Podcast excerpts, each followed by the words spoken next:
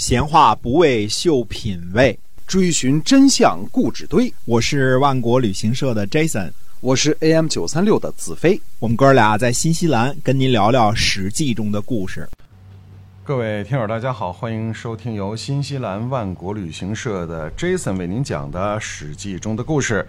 然后呢，我们的这个购物平台万国到家啊，我们今天有好东西给您介绍了。哎，嗯，是，嗯，一直都在介绍的都是咱们新西兰这猕猴桃。嗯，这个猕猴桃呢，出口到中国的都是最好的品种啊，都是最好的质量。对，呃，因为什么呢？出口换汇吧，新西兰也是一样啊，都是好东西啊。仨猕猴桃都一斤重，嗯。至少一斤，真够大的，嗯，大啊！因为本地也买不到这么好的品种啊，真是。哎，除了这个猕猴桃之外呢，我们在最近推的呢，主要的有这个牛奶奶粉，奶粉啊，这个奶粉呢也是一个大品牌，叫 A two 啊，A A 后边是二。二啊，A 二二，嗯，但是 A 二这奶粉一点都不二啊，呃，非常好的奶粉啊，有成人奶粉呐，儿童配方啊，呃。而且现在呢，奶粉因为奶粉，新西兰奶粉卖到中国基本上就是秒光啊，一下就卖完了啊。呃，但是呢，现在这个奶粉我们是可以基本上保证的啊。但是啥时候光了，就赶紧就撤下来啊。哎，就抓紧时间买，保证七天之内呢就给你送到了。所以不管是婴儿配方奶粉呢，还是成人奶粉呢，都值得一试啊。嗯四五勺就。加点开水就是一杯好牛奶啊，对，那是品质是非常保证的啊。还有牛羊肉海鲜，嗯，平常大家都知道的多了啊。呃，过年过节什么的，过五一了，弄块牛肉吃啊，哎，啊，哎，看看新西兰这牛羊肉怎么样啊？这个味道是非常好啊。还有澳洲的啊，嗯，那我们接着还是言归正传，还是讲嗯《史记》中的故事啊。啊，哎，解闷了。好，那我们还是接着说《史记》中的故事啊。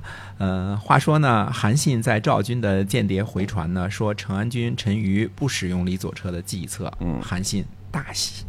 哎，看来韩信这个情报收集工作做的还是很不错的啊。秦汉之际呢，《孙子兵法》已经流行多年，其中的第十三篇呢，就叫做用间啊。作为军事大家的韩信呢，一定深谙此道。呃，想象一下啊。陈馀与诸将议事，李左车进言，嗯，然后陈玉不听，这必是在一个高层的小圈子之内的，对吧？属于呃国家军事机密。韩信呢，刚刚从山西带着几万人打过来，在井陉口就被赵军拦截。在这种情况之下，韩信派出的间谍已经可以探知如此高层次的军事机密，可知呢，韩信用奸能力的出色啊，知己知彼，百战不殆。韩信呢，绝对是做到了。啊，再就是呢，陈馀等赵军将帅呢，根本不注意谍报和反间谍的工作，消息呢，轻易被韩信的探子呢给收集到了，这个可能性呢也很大。嗯嗯，虽说《孙子兵法》十三篇当中讲了用奸的有关内容啊，但是大体上是泛泛言之，其精髓呢，还需要阅读者深刻理解。陈馀等赵国将领呢，军事才能与韩信那是天差地别啊，不可能，呃，对使用间谍和反间的事情呢，理解到与韩信同一高度，所以战争尚未开始就棋输一招。哎，这任何阵营里都不乏有本事、有见识的人。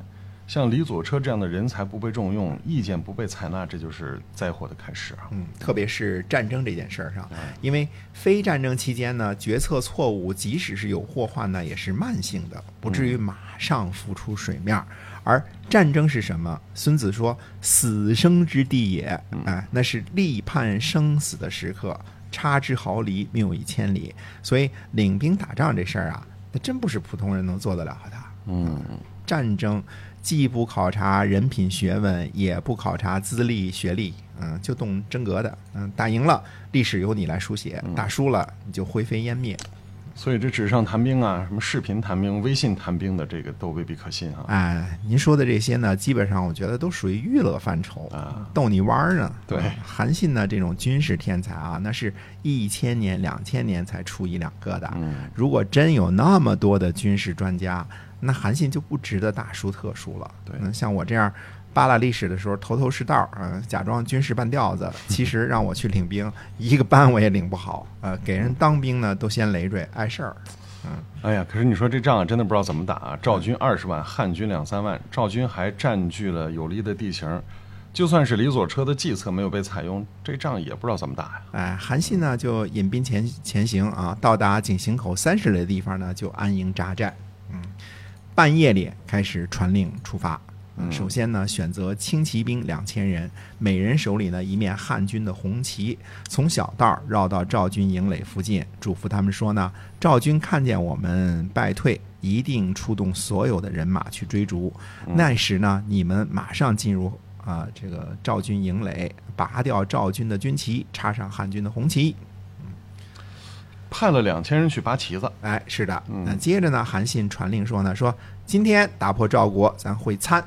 嗯，呃，诸将呢根本就不信，但是嘴上呢都说诺啊。这些将军呢就对军力说了，说赵军呢已经抢先占领了有利地形，建造营垒，而且呢对方没有见到我们的大将旗鼓，不肯出击的。估计呢我们也就是到险阻附近就得返回啦。将士们是没啥信心啊。嗯，没有啊。韩信呢，接着呢命令一万人先出发，背水结阵。嗯，我们有个成语叫“背水一战”啊。赵军呢，远远的看见之后呢，就哈哈大笑。天刚刚亮的时候呢，韩信建立起了大将的旗鼓，敲着鼓进军井陉口。赵军呢离开营垒，开始攻击，双方呢大战良久啊。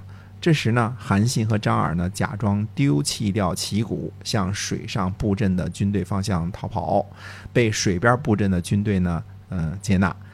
汉军呢再次与赵军接战，这时赵军呢果然倾巢而出，争夺汉军的旗鼓啊，这是立功受奖的凭证啊。追逐韩信和张耳，韩信和张耳呢已经进入到水上军，呃，军士都殊死搏斗，没有被击溃。韩信呢先前派出去的两千骑兵飞驰进入赵国的营垒，拔掉赵国的旗帜，换成汉军的红旗。赵军不能打败汉军，就想返回营垒。结果这时发现呢，自己的营垒中遍插汉军的红旗，赵军士卒呢大惊失色。呃，军兵呢就开始乱，继而开始逃跑。哪怕赵国的将领开始斩杀逃跑的人，也阻止不了赵军的溃散。这时呢，汉军开始反击，大破赵军，杀成安军陈馀于敌水之上，擒获赵王歇。赵国二十万大军覆灭。怎么听着跟儿戏似的？哎，是的，嗯，虽说我是个军事门外汉啊，但是看得多了呢，也能看出点门道。嗯，大军作战，最重要的是打破对方的心理防线，把对方打成惊弓之鸟，自以为必败。